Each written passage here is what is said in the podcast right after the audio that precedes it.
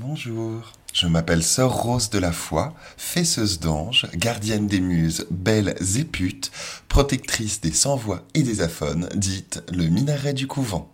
Alors le couvent de la perpétuelle indulgence, ça n'existe pas, on n'a jamais employé ce mot-là. Alors il y a le couvent des sœurs de la perpétuelle indulgence, il y a l'ordre de la perpétuelle indulgence. Alors les sœurs, nous sommes un ordre pauvre, agnostique et dérisoire de folles radicales. En gros, on est les bonnes sœurs du troisième millénaire, tu vois. Euh, on est les, les, sisters du turfu. On est, euh, n'est pas du tout des religieuses, on est, on est vraiment des bonnes sœurs. Bah, en gros, ouais, on est les, on est les bonnes sœurs, les petites sœurs de toutes les personnes qui se reconnaissent dans nos valeurs, dans nos pensées, dans nos, ouais, dans nos pensées, dans nos blagues, dans nos colères, dans nos paillettes. Euh, à l'origine, c'est ça, on va partir sur l'origine, je suis un peu confuse. À l'origine, euh, c'était quatre potes qui se faisaient chier le jour de Pâques à San Francisco, dimanche de Pâques. Et ils avaient des robes de bonne sœur, parce qu'il y en avait un qui était, euh, qui comédien, qui avait récupéré des robes de bonne sœur pour une, comédie musicale, La Mélodie Bonheur, quelques années auparavant. Et ils se sont dit, euh, tiens, bah si on mettait nos robes de bonne sœur et qu'on allait faire les connes dans le quartier gay à Castro, ce serait drôle à l'époque, euh, à San Francisco, euh, c'est vraiment une espèce de, de, bulle de liberté gay, euh, parce que partout dans les États-Unis, c'est un, un, cauchemar d'homophobie, de, de discrimination, de rejet, de dogmes religieux. Et du coup, San Francisco fait un peu bulle, tu vois, pour les PD. Un peu, c'est la mecque, ils appellent ça beaucoup la gay mecca en anglais, tu vois, la, la mecque gay. parce que c'est vraiment l'endroit où ils peuvent vivre. Et pourtant, à l'intérieur de, cette bulle, de cette communauté, de cette bulle de liberté qu'est San Francisco, à l'intérieur de la communauté, il faut être un clone. Il faut être euh, cuir moustache, tu vois. Il faut euh, le pantalon en cuir, la moustache, le débardeur blanc, le clone de Freddie Mercury, tu vois, basiquement. Et du coup, elles se disent, bah, ça va être drôle, on va aller faire les connes, on va aller faire les folles, on va aller les faire chier, les gens vont, rire, tu vois, ça va les, ça va un peu, ils vont rire. Du coup, elles débarquent dans les gays San Francisco avec leur, leur robe de bonne sœur et leur grosse barbe. Et sauf qu'au lieu de, se marrer, les gens, quand ils les voient, ils se disent Oh, chic Des bonnes sœurs qui nous ressemblent. Des bonnes sœurs à qui on va aller pouvoir raconter nos, histoires de cœur, nos histoires de cul, euh, à qui on va pouvoir un peu tout raconter, quoi. Et, euh, c'est sur ce quiproquo-là que les sœurs sont nées, euh, en, en 79, donc en 1979. Ça va faire bientôt 40 ans que ça dure, ce quiproquo. Nous, on était venus pour se marrer, et puis les gens, ils ont fait de nous des bonnes sœurs. Et, et, et, depuis, voilà un peu ce qu'on fait. Quoi. On, on va à l'écoute des gens, on écoute ce qu'ils ont à nous dire, on va à leur rencontre. Euh, on prend position aussi dans la cité. On, on, on estime qu'on, on n'est pas un, un ordre euh, enfermé euh, à prier toute la journée, même si bon, parfois on le fait aussi. Hein. Mais on, se considère comme étant des bonnes sœurs au sein de la cité et, euh, et, on a les yeux grands ouverts sur cette cité on n'hésite pas à prendre position sur cette cité. Les premières actions qu'ont fait, euh, fait nos sœurs à, San Francisco après cette sortie dans les bars, les deux premières actions qu'elles ont faites, c'était des manifs. C'était pour euh, suite à, à l'assassinat de bonnes sœurs au Salvador par le, par le FBI, des bonnes sœurs catholiques.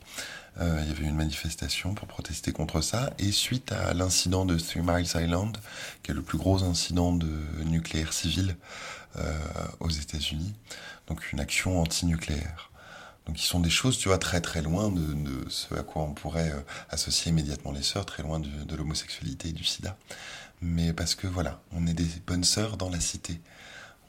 Donc on prend position un peu sur tout. On s'estime, tu vois, là, il y a quelques mois, on était dans toutes les manifs pour, euh, on était dans toutes les manifs contre les violences policières, euh, parce que ça nous semble être un sujet très important et que euh, ce sont les personnes racisées qui sont extrêmement visées par ces violences policières en France, mais on n'oublie pas que les personnes LGBT, les personnes queer sont aussi victimes, les cibles de la violence policière, qu'elle soit verbale, physique, psychologique.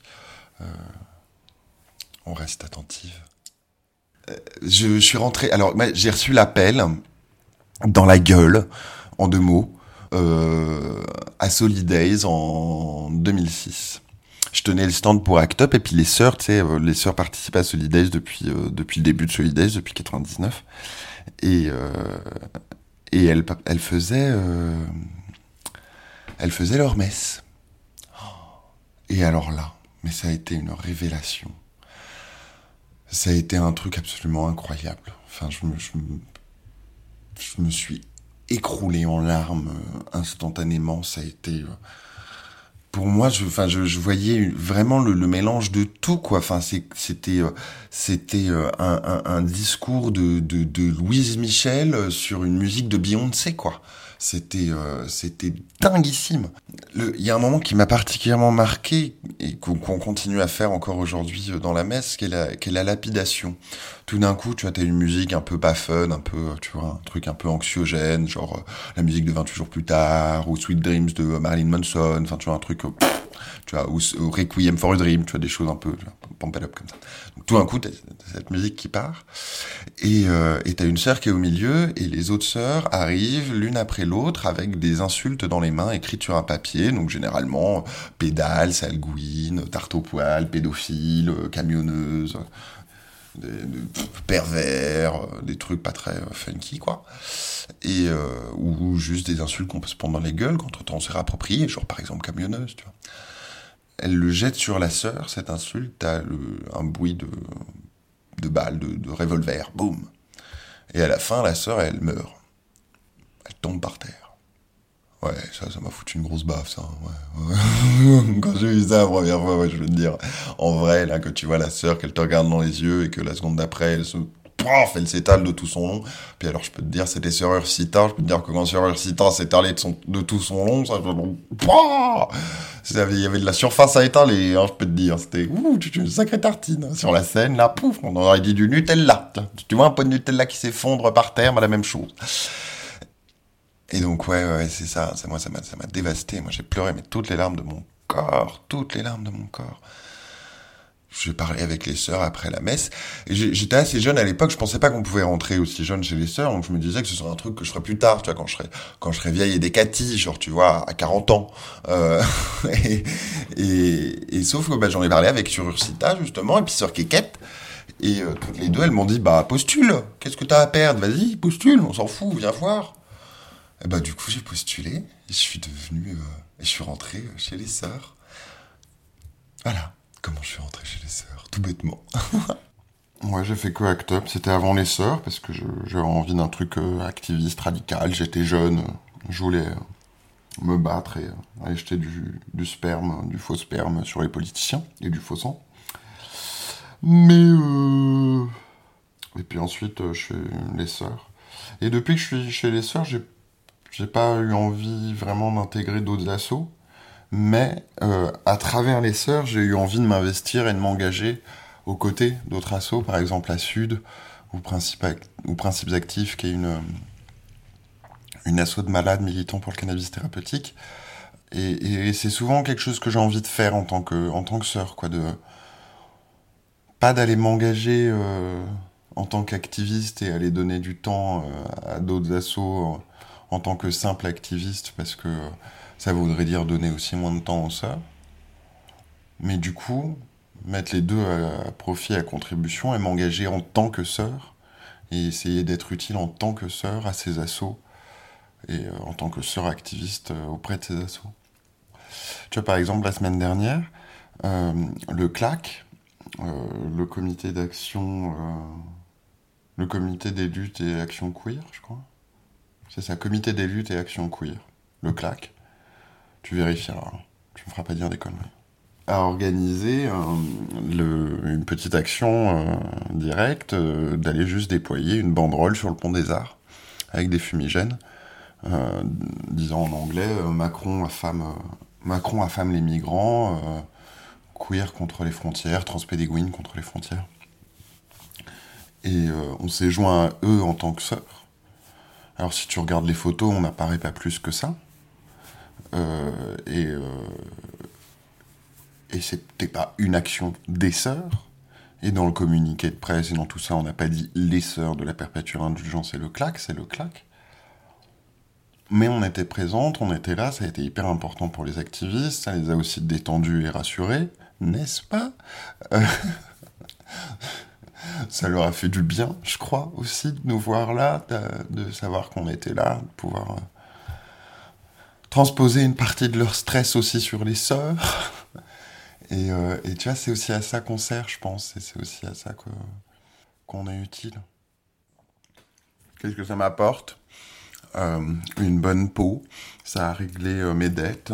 J'ai plus découvert la banque. Et puis, euh, non, vraiment, je suis une femme épanouie. Je suis une femme Barbara Gourde. Mhm. Les sœurs, on dit beaucoup de conneries. On essaye euh, de pas trop en dire, on essaye, de, on essaye d'apprendre, mais, euh, mais on dit beaucoup de conneries. Les sœurs, on, milite d'ailleurs pour le droit euh, dire des conneries. Enfin, c'est dur de ne pas dire de, conneries dans la vie. D'avoir un discours euh, 100% parfait tout le temps. Parfois on se plante, parfois on évolue, parfois, parfois on a des problèmes avec soi-même à gérer. euh. Quelqu'un qui est dans le placard, par exemple, et qui vit de l'homophobie intériorisée, et qui dit euh, des choses comme euh, moi je suis gay mais pas pédé, et puis les folles, c'est pas ça, tu vois. Ça c'est une connerie par exemple. Et ben moi je milite pour le droit de dire des conneries comme ça. Parce qu'en l'occurrence, c'est quelqu'un qui traverse quelque chose et qu'il faut aller écouter, qu'il faut aller aider, et faire comprendre. Et tu vois, il faut pas juste lui sauter à la gorge. et.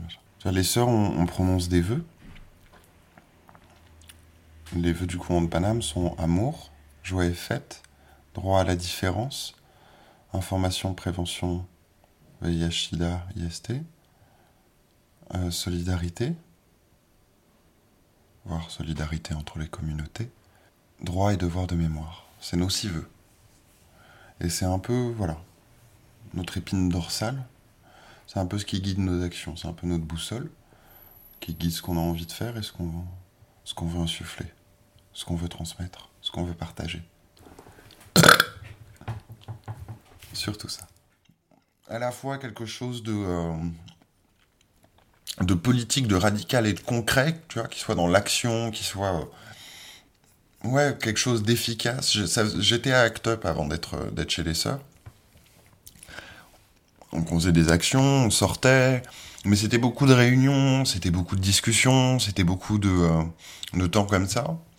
Là, avec les sœurs, je crois qu'il y avait quelque chose d'immédiat, de on y va, on est sur le trottoir, on va à la rencontre des gens, on est, euh, on est dans, le, on- ouais, dans le très concret, on va. euh, c'était à la fois, ouais, à la fois politique, engagé, militant, social, euh, poétique, artistique.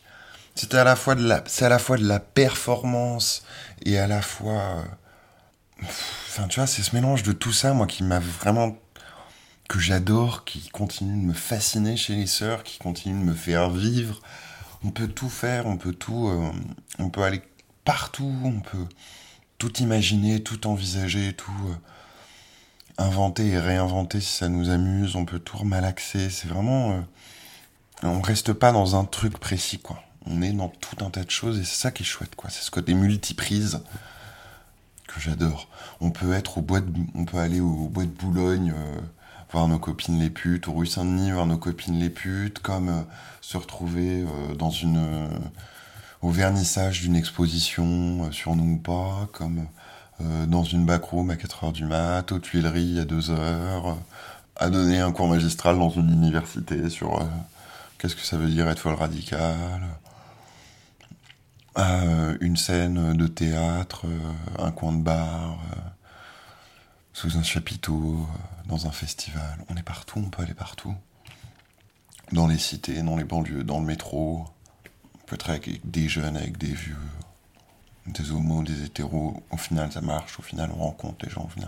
On est des bonnes sœurs, quoi. On est des bonnes sœurs, on est les petites sœurs des gens. Moi, c'est ça qui me fascine, quoi. C'est ça qui m'attire, c'est ça qui me plaît, c'est ça. C'est ça qui fait qu'encore aujourd'hui, tu vois, ça faire 10 ans que je suis chez les. Encore aujourd'hui, il y a plein de moments quand on est en action. Je vais regarder mes sœurs, je vais me mettre comme ça sur le côté. Je vais les regarder, mais comme un, un gamin euh, de 8-9 ans regarderait euh, Superman ou euh, les Power Rangers ou le Père Noël ou je sais pas qui dans la vraie vie, tu vois. Pour moi, j'ai l'impression de voir des, des Pokémon pour de vrai, tu vois. C'est trop cool. Je suis trop fan des sœurs. Il y a des moments où je suis trop trop fan des sœurs. Là, au dernier Soy Day, j'ai deux sœurs américaines qui euh, ont pris des lingettes démaquillantes. Se les ont collées sur le visage comme ça, bien appuyées, bien fort, pour décalquer leur make-up sur la lingette. Et on garde ça, s'il te plaît, on se refile et tout. C'est, on appelle ça faire un sœur biais. Ça, il n'y a aucune discrimination basée euh, sur rien, quoi. Que ça soit euh, le genre, l'espèce, euh, l'appartenance à un ordre, qui soit végétal, animal ou minéral, on accepte tout le monde. Là-dessus, il n'y a aucun problème, vraiment. pour te dire, il n'y a pas longtemps, là, on a une liste de mails internationale pour les frangines, on, on papote, on se pose des questions, on réfléchit, on discute. Et un jour, il y en a une qui a demandé, mais genre on est hyper ouverte, on accepte tout le monde chez les sœurs, mais genre qui, qui, qui ou quoi est-ce que vous avez déjà élevé, euh, qu'est-ce que vous avez déjà élevé au rang de sœur, est-ce que vous avez mis une limite, si vous avez mis une limite, jusqu'où vous êtes allé, quoi. Et du coup, t'as plein de sœurs du monde entier qui ont répondu. Alors, une de dire, bah nous, un jour, on a élevé euh, des poupées au rang de sœurs, nous, on a élevé un chien, nous, on a élevé un arbre, nous, on a élevé une chaise. Donc euh, bon, tu vois, les sœurs. Après, est-ce qu'on accepte tout le monde? Euh, Non, parce que tout le monde n'est pas forcément euh, fait pour être sœur ou est prêt pour être sœur au moment où, où, il postule, parce que c'est pas une chose simple. Quand tu postules, on prend le temps de te rencontrer en chapitre, qui sont nos, réunions menstruelles, où on discute avec toi, on prend le temps de discuter avec toi, de voir un peu d'où tu viens, qui tu es, histoire de, de savoir. Et c'est ensuite que les sœurs votent à huis clos. Le, conseil des sœurs, juste les sœurs élevées, euh, votent oui ou non pour accepter euh, le, postulant. Mais ouais, tout le monde n'est pas, pas forcément fait pour être sœur euh, tout de suite. Donc voilà, tu, deviens, tu deviens postulant. Postulant, tu suis les sœurs en civil. Donc tu découvres un peu la face cachée de l'iceberg, du maquillage ou des maquillages. tu vois un peu ce que c'est qu'une action, parce qu'en vrai, quand tu rencontres les sœurs, quand tu croises les sœurs, tu vois jamais complètement tout ce qu'on fait, quoi, tout ce qui peut se passer dans une action. Putain, ils en passent des choses dans une action. C'est un moment un peu privilégié, quoi. Puis tu, du coup, c'est là où tu peux voir vraiment si toi t'es fait pour ça ou pas, quoi. Parce qu'il y a plein de gens qui en fait réalisent que, oula, c'est trop, c'est, intense d'être sœur. Ça demande d'avoir euh, les épaules larges et les, les oreilles grandes ouvertes. Euh, donc quand tu es postulant, on t'attribue une marraine qui va être une sœur un peu référente, qui va t'accompagner, qui va t'aider, qui va répondre à tes questions, qui va t'aider à, faire naître progressivement la sœur qui est en toi, à la faire apparaître. Puis quand tu es prête, tu deviens novice. Donc c'était tout comme une sœur, as ton maquillage, ton costume, un nom, t'as tout. Euh, sauf que t'as pas la cornette. À la place, t'as un voile blanc. Tu es tout comme une sœur, sauf que tu es encore dans l'apprentissage. C'est vraiment ton espace d'apprentissage, c'est vraiment l'occasion de découvrir concrètement. Tu vois, tout d'un coup, c'est ton cul qui est sur la ligne, tu vois. Tout d'un coup, euh, quand tu sors dans la rue, c'est toi que les gens regardent, c'est pas la personne à côté de toi, c'est toi. Et c'est à toi qu'on vient parler, c'est à toi qu'on vient raconter les trucs, et c'est toi qui, qui, te fait engueuler, ou qui, sur qui on vient pleurer, ou sur qui, avec qui on vient rire. Là aussi, hein, il y, a des gens qui préfèrent arrêter, ou nous, parfois, on, on dit à des gens d'arrêter parce que c'est pas le c'est pas le moment parce que plein de raisons parce que c'est pas simple aussi parfois. Faut être fort pour, pour entendre tout ce que les gens ont à dire. Oh, ça, ça a été euh, ça a été un beau moment. Moi j'en garde un, grand moment de de folie de d'insouciance presque parfois et en même temps de de, de grands questionnements, de grandes réflexions, de, tu découvres plein de choses, c'est hyper, mais euh, une expérience qui a été un moment qui a été assez formateur et assez fort pour moi, c'était ma première Gay Pride à Paris, euh, donc où j'étais novice. On avait décidé d'être euh, là, de proposer vraiment une image, quoi, de ne pas être juste les sœurs comme ça, en mode on est belle, on est fabuleuse, ça, ça va, on est tous les jours, tu vois. mais vraiment de proposer un message avec notre image. Et du coup, on avait réfléchi à une thématique c'était une époque où l'association Les Oubliés de la Mémoire faisait énormément de, un gros travail de plaidoyer autour euh, de la mémoire de la déportation des homosexuels. Euh, et où on avait eu envie d'alerter là-dessus, d'attirer euh, sur les déportés homosexuels, sur les triangles roses et sur les triangles noirs des, des asociaux qui étaient portés par les lesbiennes. Donc du coup, on était tous habillés un peu autour de cette thématique et on prenait régulièrement la pause tout ensemble euh, donc tu avais une sœur qui avait une robe triangle rose. Euh, moi j'avais une robe, je m'étais fait une robe avec plein de triangles roses sur moi et j'avais une pancarte avec marqué combien de morts pour être fier. Euh, enfin bon bref, on était tout autour. Il y avait une sœur qui s'était fait une, une, robe genre limite en, tissu de pyjama de, de, camp, enfin tu vois, des, des images très fortes comme ça, très très fortes. Donc on formait des tableaux comme ça pour que les gens nous prennent en photo. Et on a fini par, un moment, sur le, sur le bord de la, de la manifestation, tout d'un coup je vois une, vieille dame en, fauteuil roulant. Et on s'était arrêté à peu près à son niveau pour prendre la pause, pour que les gens nous prennent en photo. On voulait vraiment que les gens, quand ils nous prennent en photo, ça soit pas juste ah tiens regarde la drag queen elle est drôle quoi qui est vraiment un message que quand après elles re-regardent la photo quand ils rentrent chez eux on continue à leur raconter quelque chose à leur transmettre quelque chose à leur passer une réflexion tiens mais pourquoi elles sont habillées comme ça qu'est-ce que ça représente qu'est-ce que c'est et donc on s'était arrêté pour, euh, pour prendre la pause et tout d'un coup je vois une, une dame d'un certain âge dans un fauteuil roulant euh, sur le côté à gauche comme ça juste après, sur le boulevard Henri IV, tu as suivi Morland, juste après le, pont, le pont de l'octroi. Et je m'approche de cette dame. Enfin, je la vois très émue, quoi. Alors du coup, je m'approche. Je dis bonjour, madame. Puis il y a ma soeur qui arrive derrière moi qui dit bonjour aussi. Et la dame, elle nous regarde, mais avec ses grands yeux bleus, euh, mais les yeux baignés de larmes. Et tu tu sens qu'elle est profondément émue, profondément ravie. Enfin, pas ravie, mais il y a une espèce de sérénité, de joie dans, son espèce de petit sourire qui nous regarde, mais vraiment, tu vois, avec les. Elle pleurait pas, elle avait juste les yeux remplis de larmes. Elle nous regardait comme ça avec un petit sourire et c'était. Et on n'a rien dit pendant, je sais pas, j'ai envie de te dire quelques minutes, peut-être quelques secondes en vrai. Hein. Et puis, il y avait son petit-fils qui était derrière elle, qui était visiblement de la fanfare. Et, très simplement, elle a enlevé son. Elle a déboutonné la manchette de, sa chemise et elle a remonté euh, sa chemise elle nous a montré son tatouage. Elle avait été dans les camps. Et elle nous a serré extrêmement fort les mains. Elle nous a tiré vers elle, elle nous a fait un grand câlin comme ça. Et elle nous a dit merci ça, tu vois, ça, c'est un souvenir de mon noviciat qui reste vachement fort. Et quelques minutes après, on arrive place de la Bastille. Et bon, place de la Bastille, c'est un peu un coupe-gorge. Il y a beaucoup de monde, c'est une foule très compacte, c'est difficile de se déplacer. Pour les sœurs, c'est pas une très bonne ambiance. Du coup, on se dit assez vite, bon, on va aller se mettre, on va aller se mettre dans une des brasseries, dans un des bars à côté de Bastille, on va boire un coup, et puis on va faire un petit break comme ça. On part en file indienne, comme ça, dans la foule. Et moi, j'étais la dernière de la file indienne. Et sauf que entre le moment où, tu as la foule compacte s'arrêtait et la porte de la brasserie, il y avait euh, quelques mètres. Il y avait peu de monde et du coup, on avançait beaucoup plus vite. Et comme j'étais la dernière dans la, dans la foule, bah, je me suis retrouvé toute seule, novice. Toutes les sœurs, salopes, elles avaient couru. Enfin, tu vois, elles avaient tracé à l'intérieur de la, brasserie sans faire gaffe que, à qui fermer la, route. Moi, je traînais pas plus que ça, mais bon. Et au moment où je sors de la foule, là, il y a un mec qui sort de nulle part avec euh, un petit pchit, un spray de, gaz au poivre, et qui me spray la gueule, en plus, mais genre à 2 cm du visage, tu vois, qui me spray la gueule. Pendant qu'il y en a un autre qui me rabat mon voile par-dessus la gueule, et qui me pousse un grand coup dans le dos. Ah, par terre.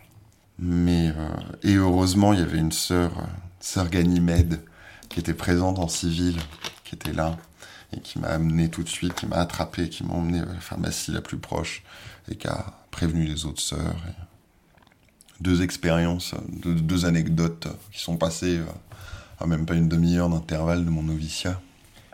Deux choses que tu apprends je peux te dire que depuis, je suis une sœur extrêmement vigilante. Je suis complètement folle. Hein. Je suis complètement cramé. Tu m'as déjà croisé en action, dans la rue. Ouh là là. Sœur Rose, il faut faire attention en général. Mais, euh, mais, mais en vrai, je suis un peu une tour de contrôle. C'est pour ça que j'aime bien dire que je suis une minaret, parce qu'à la fois, je fais beaucoup de bruit. Puis en même temps, j'ai ce côté, tu sais, un peu, un peu chez père, un peu haute, qui a les yeux un peu partout, qui regarde et qui, qui fait gaffe euh, à l'arrivée des franges. Le premier projet que j'ai vraiment porté avec les sœurs, le premier truc qui m'a vraiment boosté, euh, c'est pas vrai. Je t'ai dit tout à l'heure que j'avais été que chez Act Up. Euh, j'ai aussi fait partie d'un groupe activiste qui s'appelait Les Putes, euh, qui, avait lancé la Pute Pride, qui est un peu un, des ancêtres du Stras. Et, et, du coup, avec les putes, avec Maîtresse Nikita, avec Thierry Schaffhauser, je m'étais retrouvé avant à faire des tournées au Bois de Boulogne, à tracter rue Saint-Denis, aller rencontrer les filles qui faisaient le trottoir pour leur parler de s'organiser, de discuter de la condition des, prostituées. Et comme, ouais, d'essayer de s'organiser un peu et d'écouter aussi ce qu'elles en, pensaient de, cette idée de s'organiser. Puis, moi, du coup, je tapinais, je tapinais pas mal à l'époque. Donc, dans la première action vraiment que j'ai été amené à, amener mon projet de noviciat, ça a été, euh, ça a été d'organiser une action euh, conjointe, une tournée de prévention conjointe avec le bus des femmes, avec l'assaut euh, Les Amis du bus des femmes, qui, est, qui fait de la prévention auprès des prostituées un peu partout en Ile-de-France, a un, petit camping-car hyper sympa, hyper chouette, et qui font comme ça des grandes tournées de prêve, qui s'arrêtent à différents endroits pour rencontrer les filles, papoter, boire un café, filer des capotes échanger, filer des infos. Et donc du coup, on avait fait, euh, on avait fait une, une tournée euh, comme ça avec euh, ce rêve, ce rêve d'une nuit, et Sœur Mistral. Et on s'est, on s'est éclaté. On s'était, oh, c'était génialissime. C'était trop trop bien. On a eu des super rencontres, des super moments, des moments très beaux, très intenses, très forts, d'amour, d'échange avec euh, ces filles, ces garçons, toutes ces personnes, ces femmes. Et des jeunes, des moins jeunes, des vieilles, des, grosses, des mecs, des françaises, des étrangères, de partout. C'était incroyable. On était du côté de la porte Dauphine à ce moment-là, tu vois, du côté des contre-allées. Et euh, il y a les flics qui arrivent. Oh, tout de suite, ça se tend, tu vois, tout le monde, les filles paniquent un peu et tout. Ils s'arrêtent à notre niveau, et du coup, avec euh, Mistra et Eve, on décide tout de suite d'aller euh, au devant des flics. Et on les laisse même pas sortir de leur voiture, on va directement tu vois, à eux, quoi. Et on se met toutes les trois, et tu vois, on prend un peu de la place entre les cornettes, les robes, les machins, donc du coup, on leur bloque un peu la vue, tu vois, histoire de laisser le temps à toutes les filles du courant de partir en courant, de prévenir les trois, les trois mecs qui tapinent sur la porte Dauphine qu'il faut décoller. Tout le monde a eu le temps de décoller, on a fait trois selfies avec les avec les flics. Ah, c'est trop bien, j'ai envoyé ça à ma femme, ça va faire rire et tout. Oh là là là là, c'est chouette et tout. Puis tout d'un coup, ils sortent de la voiture, ils font, mais il n'y a personne ici? Bah non, non, il n'y a personne. On allait rentrer. Ah bon, bah d'accord, bonne soirée. Bon, bah bonne soirée, au revoir. Dégagez, sombre merde. Voilà. Parce que bon, euh, la police harcèle les prostituées, la police a tendance à violer les prostituées euh, très régulièrement. Euh, puis alors, quand t'es une prostituée et que tu t'es fait violer par un flic, bah, si tu veux porter plainte, qu'est-ce que tu dois faire? Eh ben tu dois aller voir un flic. Et alors, bah, tu vas voir un flic, tu lui dis que t'es prostituée et que du coup, bah, t'étais un soir en train de travailler, puis il y a un flic qui a débarqué, il t'a violé, tu vois. Alors on va, dire c'est un flic, on te regarde, c'est drôle. Non mais vraiment. Tout ça est d'une violence absolument terrible. Et, euh, donc du coup, euh, voilà, pourquoi on s'était euh, mis comme ça à faire les dindes devant les keufs, histoire de, de protéger nos, nos sœurs de trottoir. quels sont nos moyens? Bah, Nos jambes, déjà, de façon assez évidente. Nos, moyens d'action, déjà c'est vrai que nos costumes, nos tronches aident beaucoup nos, nos personnages qui on est en fait aide beaucoup. Alors pour récolter du fric, par exemple, on va vendre euh, ce qu'on appelle de l'art monacal, euh, des choses qu'on fait avec notre petite mimine, euh, comme des badges, des piluliers, des bracelets, des confitures, un peu tout ça. Et puis un, des, moyens qu'on a vraiment pour attirer l'attention et faire réfléchir, interpeller, c'est la messe. Euh, qui est un spectacle de 20-25 minutes, qui est un mélange entre une revue de Lynn Renault à Las Vegas et une comédie musicale à Broadway, et euh, on alterne euh, des moments où on parle et des moments où on danse avec de la musique, tout ça en lip sync. Euh, pour notre vie. Euh, c'est un moment à la fois drôle, à la fois léger, où on fait les connes, et à la fois où on, explique ce qui nous énerve, ce qui nous agite, ce qui nous perturbe, ce qui nous questionne. ce qui nous interpelle. mais tout ça en riant et en étant à peu près synchronisé. On prend beaucoup de temps pour discuter ensemble. Généralement, quand on se démaquille, on prend toujours un temps de débrief pour discuter de qu'est-ce qui vient de se passer, de l'action, qu'est-ce qu'on vient de vivre. Comme ça, s'il y a besoin de lâcher un truc, s'il y a besoin de... Si t'as un truc un peu lourd, si on t'a raconté... Parfois on en raconte vraiment des trucs pas drôles, où il se passe vraiment des trucs pas drôles. Parfois tu peux entendre vraiment des trucs un peu... Pas sordides, mais des trucs un peu lourds, tu vois, dans un sens ou dans l'autre. Parfois on peut entendre des gens qui peuvent venir nous raconter des trucs... Euh, pas de l'agression, mais tu vois, un truc un peu... Euh, très agréable à entendre, quoi. Donc tu peux avoir besoin de... Franchement, ça va de tout. Ça va de la personne qui va te raconter qu'elle s'est fait agresser, qui va te raconter une agression un peu hardcore. Tu vas entendre ça, parfois c'est un peu retournant. Ou euh, ça va être une personne qui va venir te raconter des choses qui vont particulièrement faire écho à ton histoire personnelle d'une certaine façon, ou appuyer, tu vois, sur ta faille ou sur ton petit problème à toi, où tu vas faire oh. Ou parfois, tu vas avoir des gens qui vont venir, euh, on est confrontante, tu vois, par notre, euh, notre costume, notre habit, notre façon d'être, notre manière d'être, d'exister, euh, fait que ça interpelle des gens. Et parfois, bah, ils vont nous interpeller en retour. Et parfois, ça peut être violent, parce que la façon dont on les a interpellés ou ce qu'on a réveillé chez eux a réveillé des choses violentes. Donc, ils vont venir de façon un peu frontale. Les cathos sont très vite agressés les sont très très vite, mais très très très vite mis en danger, très très vite. Après, il y a des mecs qui vont se sentir mis en danger dans leur masculinité, parfois. Il y a des gens qui vont se sentir interpellés sur plein de choses. Nous, on est allés au début pour se marrer, c'est les gens qui ont, fait de nous des bonnes sœurs. On fonctionne vraiment, euh, on dit souvent qu'on est un baromètre de la tolérance des gens, parce que ce que tu vois dans les sœurs, en fait, il n'y a que toi qui le vois. C'est quelque chose de très personnel, chacun voit une chose différente ça qui est intéressant en fait. On fonctionne avec ce que projettent les gens sur nous. Nous, on est une espèce de grande toile blanche, et c'est ensuite les gens qui vont mettre la couleur dessus, qui vont l'habiller. Ça va vraiment aller de tout au tout, chaque être humain étant différent, ça va vraiment aller tout au tout. Ce que tu vois toi n'est pas ce que voit Christine Boutin en nous. Du coup, généralement, ça dit beaucoup plus sur les gens la façon, tu vois, de ce qu'ils vont nous dire à nous, ça dit beaucoup plus sur eux que ça dit sur nous. Tu vois, les gens qui nous disent ah vous êtes ceci ou vous êtes cela, généralement, ça nous permet de savoir qui sont eux plus que savoir qui on est nous. Alors concrètement, on fait plein de choses. Surtout, on fait ce qu'on peut avec ce qu'on a. Je sais pas, je vais me les noter comme ça. Je, je, vais de te faire une réponse à peu près articulée. T'inquiète, Alors, un, les sorties. 2. Sortie bar brève. 2. Manif. 3. Interasso. 4. Euh, ressourcement.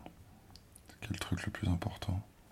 Donc, euh, je pense qu'on peut définir à peu près euh, quatre grands axes dans ce qu'on fait. On a d'un côté, euh, alors d'abord on, sort beaucoup. On va faire euh, ce qu'on appelle euh, des tournées de bars et des bordels. On, sort pour se balader, pour aller à la rencontre des gens, écouter ce qu'ils ont à nous dire. c'est des moments où on parle, on parle beaucoup de prévention. Donc nous quand on va voir les gens, on leur dit pas qu'on fait de la prévention, on débarque pas tu vois avec les capotes en leur disant hey, bonjour, on vient vous parler de SIDA, c'est super sympa ton samedi soir. et alors toi, t'es les quatre, t'en es où et euh, c'est quoi votre point de vue euh, sur le Norvire euh, nous, les sœurs, on, dit qu'on milite pour une sexualité joyeuse. C'est comme ça qu'on aborde les gens, c'est comme ça qu'on va voir les gens depuis, depuis quelques temps, depuis quelques années déjà. Et, et, et, c'est une vachement meilleure porte d'accès pour, pour discuter d'ailleurs et pour rentrer dans la discussion parce que